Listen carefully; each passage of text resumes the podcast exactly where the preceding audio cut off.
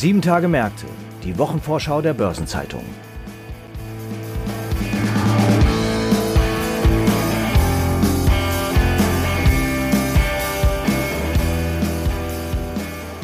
Den Forschungstag des Schweizer Pharmakonzerns Novartis am kommenden Donnerstag werden die Investoren mit großer Spannung verfolgen. Und zwar auch deshalb, weil der Vorstand den Konzernumbau in atemberaubendem Tempo vorantreibt und erst Anfang des Monats angekündigt hat, die Beteiligung an Roche für fast 20 Milliarden Schweizer Franken zu verkaufen.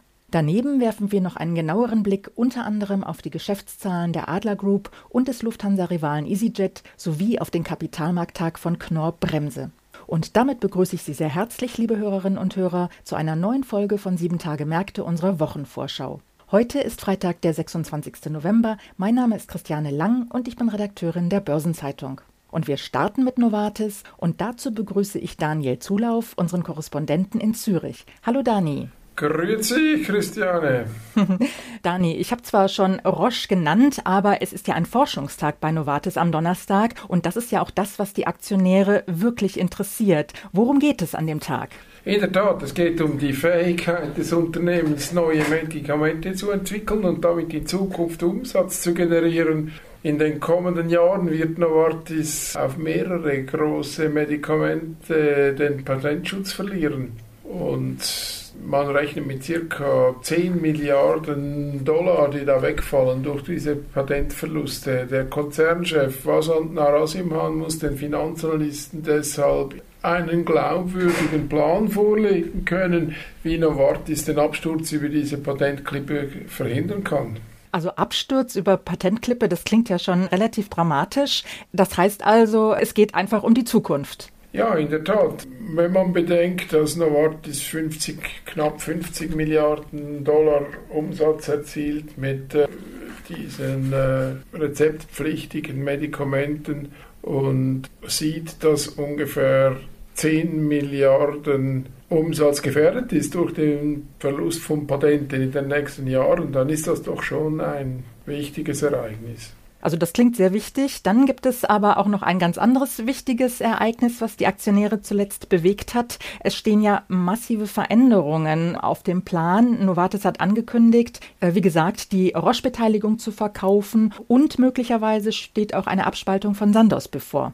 Ja, das ist sozusagen das inoffizielle Haupttraktandum dieses Forschungstages weil nach Abschluss dieser Transaktionen, also Roche und Sando, Sando ist ja noch nicht offiziell entschieden, aber es wird klar erwartet, dass diese Abspaltung äh, kommen wird, in der einen oder in der anderen Form. Also nach Abschluss dieser Transaktionen ist Novartis wieder ganz auf das eigene Kerngeschäft, die Herstellung dieser rezeptpflichtigen Medikamente fokussiert. Und das ist das Geschäft, mit dem Novartis schon immer die mit Abstand höchsten Gewinnmargen und das meiste Geld verdient hat. Eigentlich hätte die Fokussierung auf dieses äh, Kerngeschäft dem Aktienkurs auf die Sprünge helfen müssen. Das war sicher auch der Plan von Novartis selbst, aber das ist genau nicht geschehen. Die Novartis-Aktien sind eine bare Enttäuschung seit Jahren. Die Firma kommt einfach nicht auf Touren mit ihrem Wachstum. Sie muss ständig neue Akquisitionen stemmen und aus diesen Akquisitionen kommen dann nicht die erhofften Erfolge raus. Jetzt wird allein ja die Roche-Transaktion Novartis 20 Milliarden Franken in die Kassen spülen. Sollte Sandos verkauft werden, können im kommenden Jahr nochmals bis zu 25 Milliarden Franken hinzukommen. Das ist ja ordentlich. Was hat Novartis mit diesem Geld vor? Ich glaube, das weiß noch nicht einmal Novartis selber so genau. Sie werden weitere Akquisitionen machen müssen, um die Patentklippe zu umschiffen. So viel ist klar. Aber sie haben in den vergangenen vier Jahren, wie gesagt, schon 25 Milliarden Franken für solche Zugkäufe ausgegeben. Und die Aktie hat ich glaube, seit der Ankunft von CEO Vasant Narasimhan Anfang 2018 ungefähr 2% zugelegt. Also ein trauriges Ergebnis. Also wirklich sehr enttäuschend. Kann man den Verkauf der Roche-Anteile irgendwie als Flucht sehen? Denn warum verkauft Novartis die Roche-Anteile ausgerechnet jetzt? Sie besitzen die Anteile schon sehr lange, sie haben daran gut verdient. Ja, du fragst, warum sie die Anteile gerade jetzt verkaufen. Ich denke, man hat bestimmte Vorstellungen oder Ideen. Und ich denke vor allem, man will einfach bereit sein, wenn sich etwas realisieren lässt. Der Pharmamarkt ist derzeit stark in Bewegung. Äh, erst vor äh, sehr kurzer Zeit hat Johnson Johnson, der Marktführer, angekündigt, sich aufzuspalten. Die britische GlaxoSmithKline verfolgt den gleichen Plan.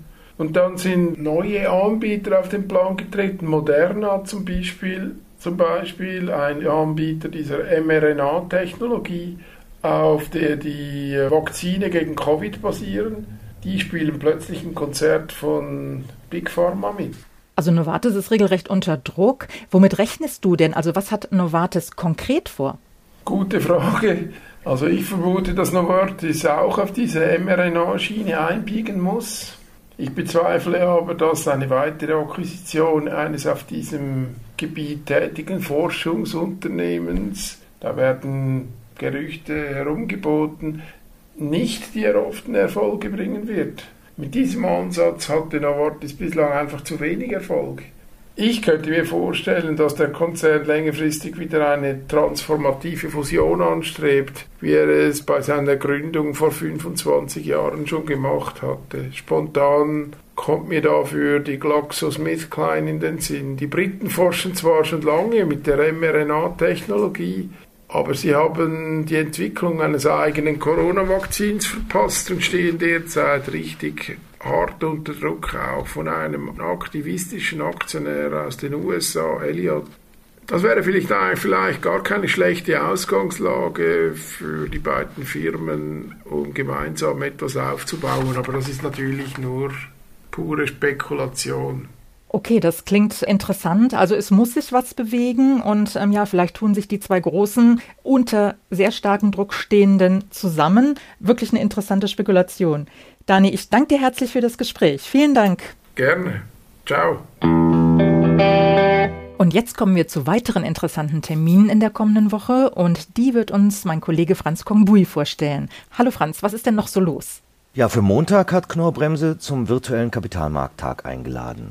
Da war ja in diesem Jahr so einiges los. Nach Informationen der Börsenzeitung hatte sich ja das Management unter dem neuen Vorstandsvorsitzenden Jan Mrossig ernsthaft damit beschäftigt, zusätzlich zum Geschäft mit Bremsen in Schienen- und Nutzfahrzeugen in das margenschwächere Pkw-Segment einzusteigen. Ja, das stimmt. Knorr-Bremse ist auf der Suche nach einem dritten Geschäftsfeld. Denn in seinen zwei Kernsegmenten beschränkt das Wettbewerbsrecht die Expansionschancen des Münchner Weltmarktführers für eben Bremsen in Schienen- und Nutzfahrzeugen. Und genau deshalb will der frühere Siemens-Manager Mrosik die M&A-Strategie und Details der Anforderungen an eine Akquisition auf dem Kapitalmarkttag vorstellen. Da wird er sicher mit vielen Fragen konfrontiert sein, denn sein Einstand auf dem M&A-Gebiet im Sommer war ja vielfach als glatter Fehlschlag gewertet worden. Ja, das öffentlich bekannt gewordene Interesse an einer Übernahme des Autozulieferers Heller hatte den Aktienkurs von Knorr-Bremse um ein Fünftel abstürzen lassen. Die Marktkapitalisierung schrumpfte seinerzeit um 3,6 Milliarden Euro. Nach der heftigen Abfuhr des Kapitalmarkts und nach zwei Präsentationen von Heller musste Knorr-Bremse den Plan dann aufgeben. Es habe sich herausgestellt, dass Heller doch nicht in so guter Verfassung sei, wie angenommen, heißt es. Interesse hat es vor allem an der Radar- und Sensortechnik von Heller gegeben, denn auf diesem Gebiet will sich Knorr-Bremse im Hinblick auf das autonome Fahren verstärken. Und zwischenzeitlich hatte sich der Kurs erholt, doch nun ist er wieder auf dem Niveau nach dem steilen Fall. Dieser Sturz ist natürlich schon eine sehr heftige Marktreaktion. Ja, das hatte Knorr-Bremse unterschätzt, wie ein Insider zugegeben hatte. Man habe aber auch nicht ausreichend kommunizieren können. Auf dem Kapitalmarkttag hat der Vorstand um Rossig nun die Gelegenheit, seine Ideen und Strategien für Übernahmen und eine Ausweitung des Geschäfts auf ein drittes Standbein zu erläutern und dabei Bedenken zu zerstreuen. Am Dienstag legt der Lufthansa-Rivale EasyJet seine Geschäftszahlen für das Ende September abgelaufene Geschäftsjahr vor. Ein Geschäftsjahr, das für EasyJet natürlich ebenfalls stark von Corona geprägt war. Das stimmt, doch der britische Billigflieger hatte bereits im vergangenen Monat mitgeteilt, dass der Verlust doch nicht so weit über die Milliardenschwelle hinausgeschossen ist, wie von Analysten befürchtet. Er dürfte sich zwischen 1,135 Milliarden und 1,175 Milliarden Pfund bewegen. Heißt das, am Dienstag wird es dann mehr um den Ausblick auf das laufende Geschäftsjahr gehen? Wie sind denn da die Perspektiven? Neue Corona-Restriktionen auf dem europäischen Kontinent haben zuletzt für Nervosität gesorgt. Doch hat man zumindest in Großbritannien nicht vor, erneut Reisebeschränkungen zu verhängen. Und in den Ländern, die sonnenhungrige Briten gerne ansteuern, ist der Anteil der vollständig Geimpften mittlerweile so hoch, dass die Touristikbranche wohl keine weitere Saison in den Wind schreiben muss. Die Nachfrage nach Zielen wie den Kanarischen Inseln ist robust und während der Herbstferien flog man dorthin mit 140 Prozent der Kapazität von 2019 und auch Geschäfts- und Städtereisen werden wieder nachgefragt und Kunden suchen nach Flügen und Pauschalreisen in Urlaubsländer wie Ägypten. Das hört sich jetzt gar nicht so schlecht an. Gibt es denn auch Themen, die die Perspektiven eintrüben? Ja, denn der Kerosinpreis dürfte trotz Absicherungsgeschäften die Kosten nach oben treiben. Doch nach der 1,2 Milliarden Pfund schweren Bezugsrechtskapitalerhöhung im September gibt die Bilanz der FTSE 100 Gesellschaft keinen Anlass zur Sorge mehr. EasyJet kann auf Liquidität im Volumen von 4,4 Milliarden Pfund zugreifen. Das sollte reichen, um den Silberstreif am Horizont zu erreichen. Ebenfalls am Dienstag steht bei der Adler Group die Veröffentlichung der Ergebnisse zum dritten Quartal an. Und auch hier dürften die eigentlichen Zahlen wohl nicht im Vordergrund stehen. Da waren die Schlagzeilen ja zuletzt von den gravierenden Anschuldigungen des Shortsellers Fraser Paring gegen den Wohnimmobilienkonzern geprägt. Genau, und die Adler Group hat bisher nur mit zwei kurzen Statements reagiert. Am 6. Oktober war eine ausführliche Replik angekündigt worden, aber die steht weiterhin aus. Auf der nun anstehenden Analysten- und Investorenkonferenz zu den neuen Monatszahlen werden die beiden Co-CEOs Maximilian Rienecker und Thierry Baudemoulin aber nicht mehr umhin kommen, näher auf die Vorwürfe einzugehen. Investoren jedenfalls rechnen fest mit einer ausführlicheren Kommentierung. Kannst du vielleicht noch mal sagen, was Adler genau zur Last gelegt wird? Ja, Fraser Paring wirft der Adler Group Betrug, Täuschung und finanzielle Falschdarstellung vor.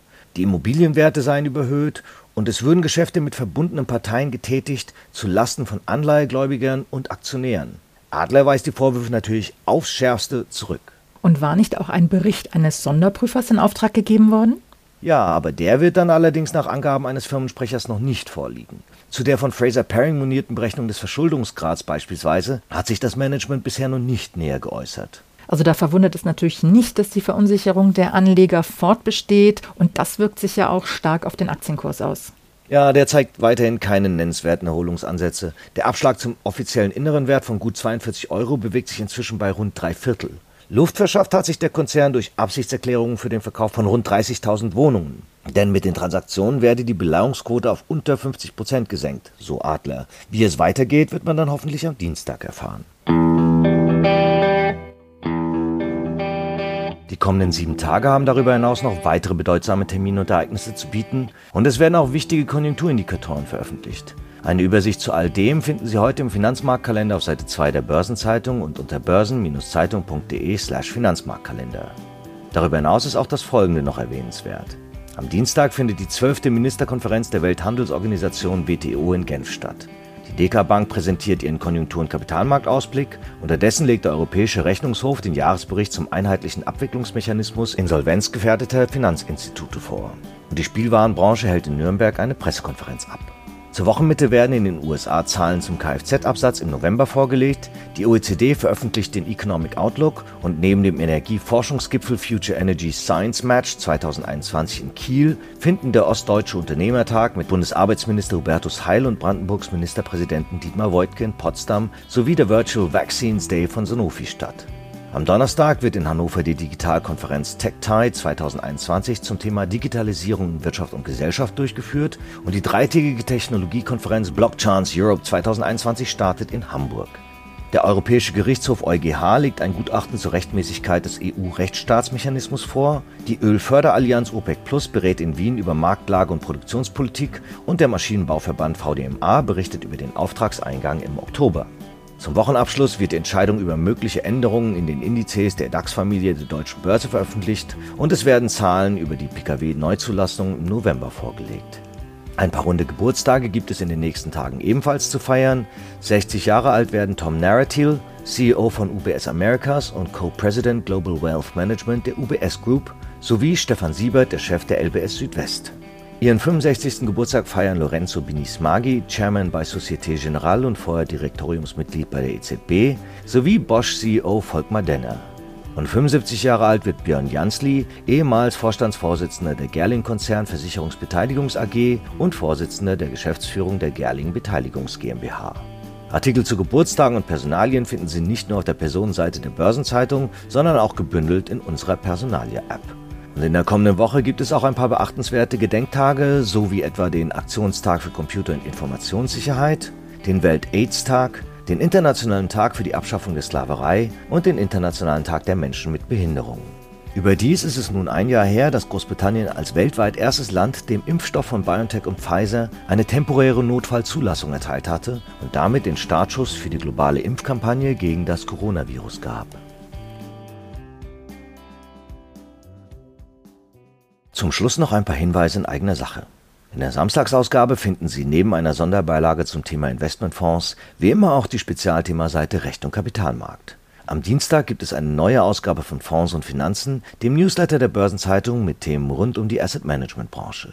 Am Donnerstag findet das WM Online-Seminar Recht der Fintechs statt und an dem Tag kommt auch eine neue Episode von Nachhaltiges Investieren, der Podcast für die Investmentfondsbranche mit freundlicher Unterstützung von Union Investment. Diesmal mit einem Gespräch mit Philipp Nimmermann, Staatssekretär im Hessischen Ministerium für Wirtschaft, Energie, Verkehr und Wohnen. Und hören Sie auch in Hashtag Volatility den Anlagepodcast von QC Partners und Börsenzeitung rein. Damit verabschieden wir uns für heute. Redaktionsschluss für diese Episode war Donnerstag, der 25. November, 18 Uhr. Eine Gesamtübersicht über Konjunktur- und Unternehmenstermine finden Sie unter börsen-zeitung.de. Alle genannten Links sind auch in den Shownotes zu dieser Episode aufgeführt. Wir wünschen Ihnen einen schönen Abschluss der Arbeitswoche. Bis zum nächsten Freitag. Tschüss. Und auch ein erholsames Wochenende und einen besinnlichen ersten Advent.